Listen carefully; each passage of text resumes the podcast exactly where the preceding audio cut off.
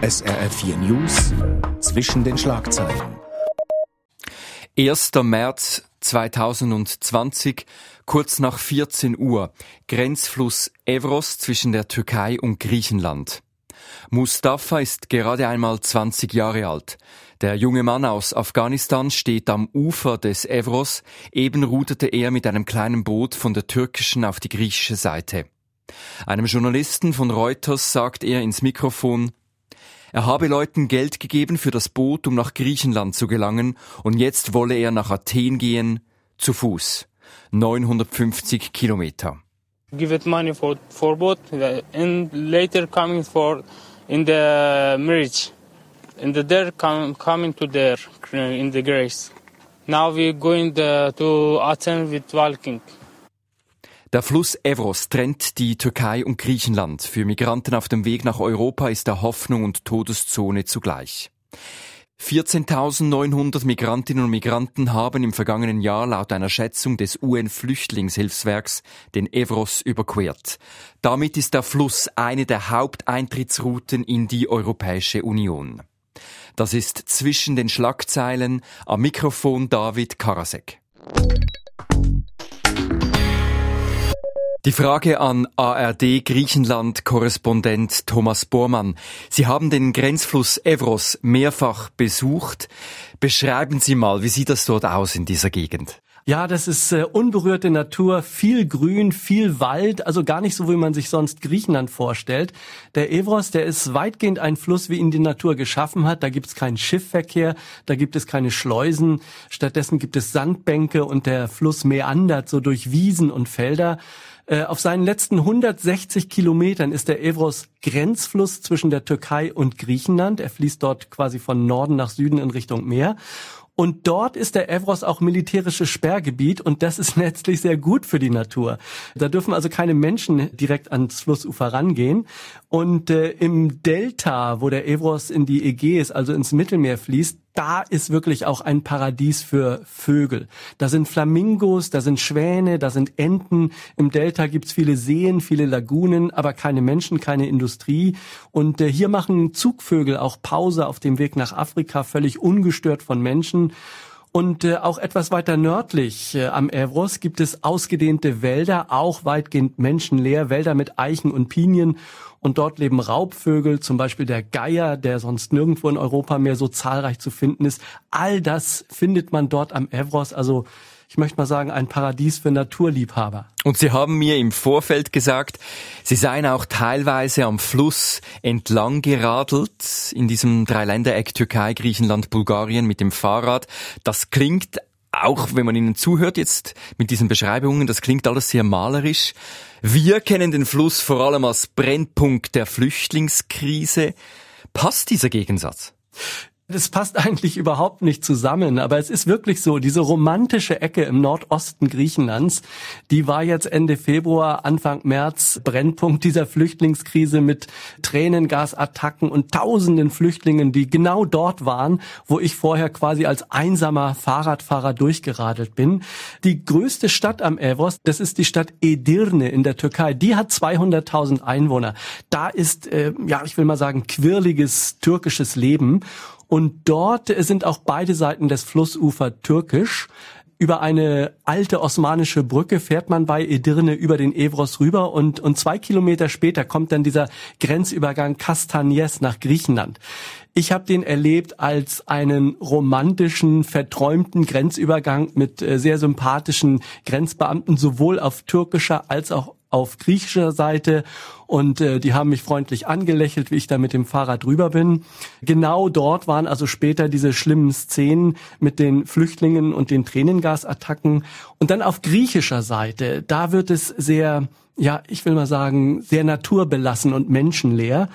Und da steht alles in tiefer Blüte. Also überall Wiesen, überall rote Mohnblumen und es riecht richtig nach Frühling.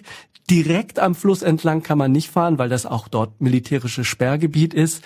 Aber ich hatte ein Fernglas dabei und habe dann so vielleicht einen halben Kilometer weg von mir den Evros gesehen, wie er so mit ein bisschen Nebel äh, um sich äh, hat Und äh, weiter hinten am anderen Ufer des Evros, da ist dann die Autobahn, die letztlich von Mitteleuropa in die Türkei führt.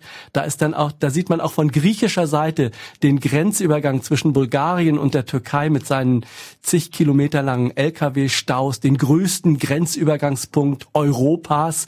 Und das ist so ein unbeschreibliches Gefühl. Man steht da im Nirgendwo, mitten in der Natur, aber mit dem Fernglas sieht man, wo die Verkehrsadern sind und, und wo so viel Leben ist. Wer wohnt in der Gegend dieses Flusses? Sie haben Edirne erwähnt. Wer wohnt in diesen Dörfern? Die meisten, die dort wohnen, die leben von der Landwirtschaft. Auf griechischer Seite gibt es ein paar kleinere Städte, Orestiada und, und viele Dörfer dann eben. All diese Kleinstädte und Dörfer haben eine sehr bewegte Geschichte, denn vor 100 Jahren wechselte hier ständig die Grenze. Das war umkämpftes Gebiet zwischen Bulgarien, Griechenland und dem Osmanischen Reich. Und es gab dann im Jahr 1923 in Lausanne in der Schweiz den Vertrag von Lausanne, da wurde die heutige Grenze zwischen der Türkei und Griechenland festgelegt. Und da wurde auch ziemlich brutal festgelegt, dass die Bevölkerung ausgetauscht werden soll. Das heißt, viele Türken, die auf griechischer Seite wohnten, mussten rüber in die Türkei und viele Griechen, die auf türkischer Seite wohnten, wurden vertrieben in Richtung Griechenland. Deshalb leben heute auch in den griechischen Dörfern dort am Evros äh, viele Nachfahren von Flüchtlingen, die, die vor 100 Jahren irgendwo von Anatolien oder auch von der, vom Ostufer des Evros dort hinziehen mussten. Aber dieser sogenannte Bevölkerungsaustausch, der war in dieser Gegend Griechenlands nicht so streng. Das heißt, noch heute lebt dort eine relativ große muslimische Minderheit. Und deshalb sieht man in manchen griechischen Dörfern am Evros auch Moscheen mit Minaretten. Also das gibt wirklich ein sehr schönes buntes Bild und zeigt auch, wie, wie früher dort die Völker doch besser miteinander lebten als jetzt. Das ist zwischen den Schlagzeilen Thema heute. Der Fluss Evros zwischen der Türkei und Griechenland, eine der Haupteintrittsrouten in die Europäische Union. Wir haben von Ihnen gehört, wie es dort aussieht. Nun zur politischen Situation. Ende Februar kam es an der Grenze zwischen Griechenland und der Türkei zu dramatischen Szenen, nachdem der türkische Präsident Erdogan die Grenze einseitig für Flüchtlinge geöffnet hatte, strömten tausende Menschen an diesen Grenzfluss Evros, natürlich in der Hoffnung, es in die EU zu schaffen. Griechische Grenzschützer drängten die Schutzsuchenden auch mit Gewalt zurück, es gab Verletzte. Wie ist die Situation aktuell am Grenzfluss Evros? Ja, die Grenze ist nach wie vor gesperrt und dicht und verrammelt und verriegelt und dort kann man sehen, wie die Festung Europa so aussieht. Stacheldraht, Turm hoch und äh, Dort sind jetzt auch noch viele Patrouillen, nicht nur von griechischen Grenzschützern, sondern auch von Frontex-Grenzschützern, also von der Europäischen Grenzschutzbehörde. Hunderte Kräfte sind dort und die passen auf, dass ja keiner rüberkommt, obwohl im Moment überhaupt keine Flüchtlinge auf türkischer Seite auf eine Chance warten. Also die äh, gesamte, die Entschuldigung, Türkei, wenn ich Sie unterbreche, die gesamte Uferzone ist Sperrgebiet. Es hat Polizei, Militär, aber es hat gar keine Migranten. So ist es. Die griechischen Behörden haben auch die vergangenen Wochen genutzt, dort radikal aufzurüsten. Also das griechische Evros-Ufer, das schön beschauliche Ufer, da ist jetzt nicht nur Schilf, sondern da sind auch überall messerscharfe Stacheldrahtrollen, sodass wer das griechische Ufer erreichen würde, könnte gar nicht das Land betreten vor lauter Barrikaden. Außerdem wird dort ständig patrouilliert und äh, es ist auch im März durchaus vorgekommen, dass es äh, Flüchtlinge, die es aufs griechische Ufer geschafft haben, dass die gewaltsam zurückgeschickt wurden in Richtung türkisches Ufer. Also das ist passiert. Und äh, die Türkei hat ja jetzt auch gerade in den letzten Tagen wieder angekündigt, sie wird, wenn die Corona-Zeiten vorbei sind, die Flüchtlinge durchaus wieder an die Grenze schicken. Aber da hat die griechische Regierung schon geantwortet und wir werden genauso wie im Februar und im März verhindern, dass auch nur einer es schafft, hier über die Grenze zu kommen. Und bevor die gesamte Uferzone zum Sperrgebiet wurde, wieso war die Flucht durch den Fluss so populär? weil der Fluss teilweise nur so flach ist, dass man durchwaten kann oder vielleicht auch durchschwimmen kann. Und ähm, entlang dieser 160 Kilometer gab es immer wieder viele Stellen, wo eben keine griechischen Grenzschützer waren. Und es gab auf türkischer Seite durchaus auch einige Familien, die haben Flüchtlingen gern mal geholfen oder haben sie mit dem Boot äh, rübergerudert über den Fluss, natürlich gegen entsprechendes Entgelt. Also das war möglich und den griechischen Behörden den war es damals nicht möglich, 160 Kilometer lückenlos zu kontrollieren. Äh, das hat sich aber jetzt, äh, ich denke, mit Februar, März 2020 geändert. Jetzt passt Griechenland da auf, dass da auch wirklich keiner mehr rüberkommt. Also ich denke, der Evros, diese weiche Grenze Evros, die ist inzwischen zu einer der härtesten Außengrenzen der EU geworden. Sie haben die Bewohnerinnen und Bewohner in der Region Evros erwähnt. Halfen die Menschen vor Ort den Flüchtenden oder überwiegt eine Angst oder sogar eine Abneigung? Inzwischen überwiegt äh, auf beiden Seiten der Grenze Angst, teilweise auch Abneigung. Im Februar, März war es anfangs so, als sich auf türkischer Seite tausende Flüchtlinge sammelten, haben viele türkische Familien Lebensmittel, Wasser dorthin gebracht, um den wie Sie sagten, armen Flüchtlingen zu helfen, die nicht nach Griechenland hineingelassen werden. Danach stieg auch bei der türkischen Bevölkerung die Angst, dass sich in diesen wilden Flüchtlingslagern auf dem türkischen Ufer das Coronavirus ausbreiten könnte. Und die türkische Regierung hat dann auch tatsächlich Ende März alle Flüchtlinge zurück irgendwo in die Türkei gebracht. Auf griechischer Seite war es ja früher noch so, wenn es Einzelne geschafft hatten, rüberzukommen, dann wurden die auch dort von den griechischen Einheimischen aufgenommen ihnen wurde geholfen. Es gab nicht Regierungsorganisationen, die sich um Flüchtlinge gekümmert haben.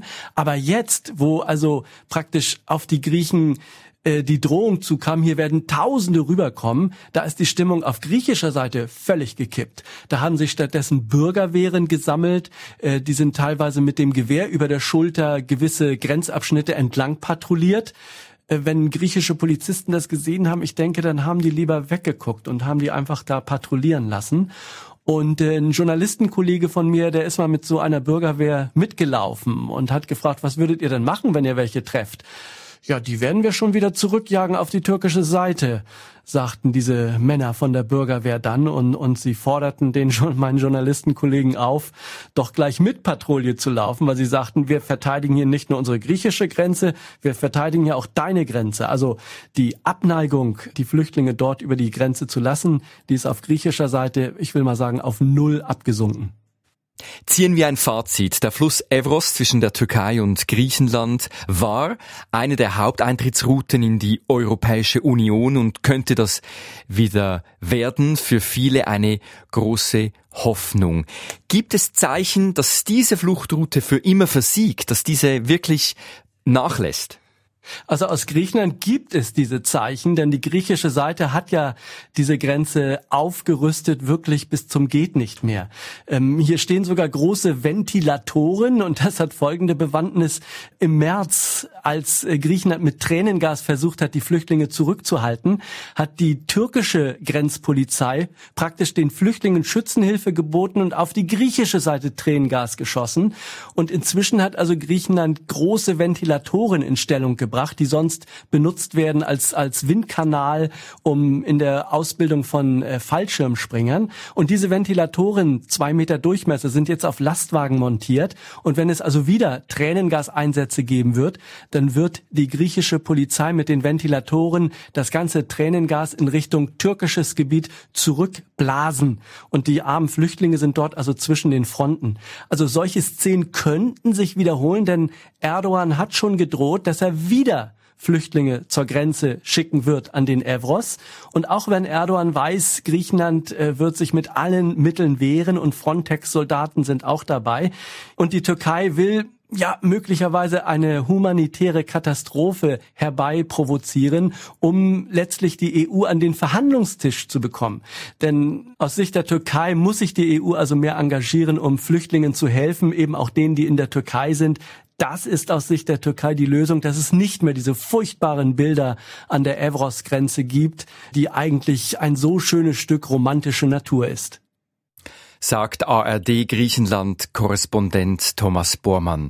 Alle Ausgaben von Zwischen den Schlagzeilen finden Sie auch auf srf.ch/audio.